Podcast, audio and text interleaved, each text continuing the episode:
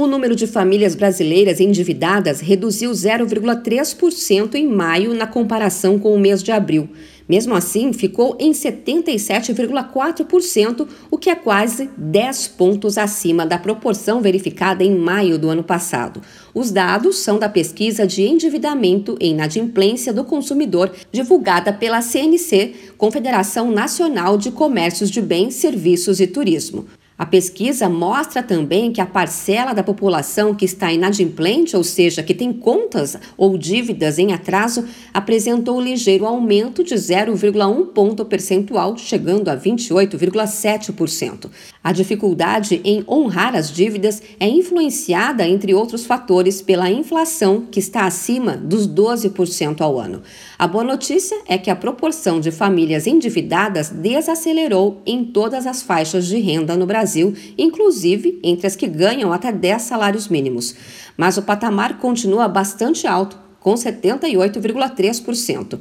A economista da CNC, Isis Ferreira, elenca os fatores positivos e negativos que contribuíram para essa desaceleração. Os juros maiores né, estão mais caros ao crédito, está mais caro se endividar, então as famílias estão mais cautelosas mas principalmente as medidas de transferência de renda que estão dando um suporte, um fôlego para as famílias, é, não só o Auxílio Brasil, mas principalmente os saques extraordinários do FGTS e a antecipação né, do 13º para os beneficiários do INSS, entre os tipos de dívida, o mais comum continua sendo o cartão de crédito, que apresentou queda de 0,3 ponto percentual, chegando a 88,5% do total de famílias endividadas.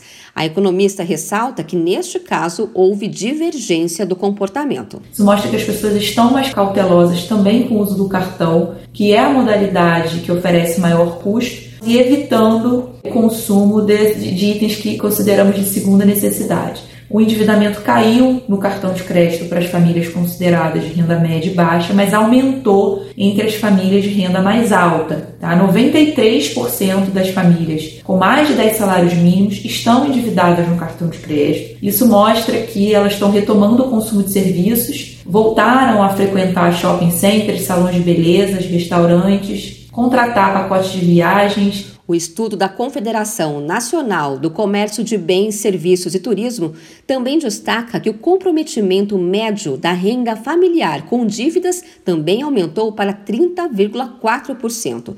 Já do total de endividados, 22,2% precisaram destinar mais da metade da renda para pagar os débitos. É a maior proporção em cinco anos. De São Paulo, Luciane Yuri.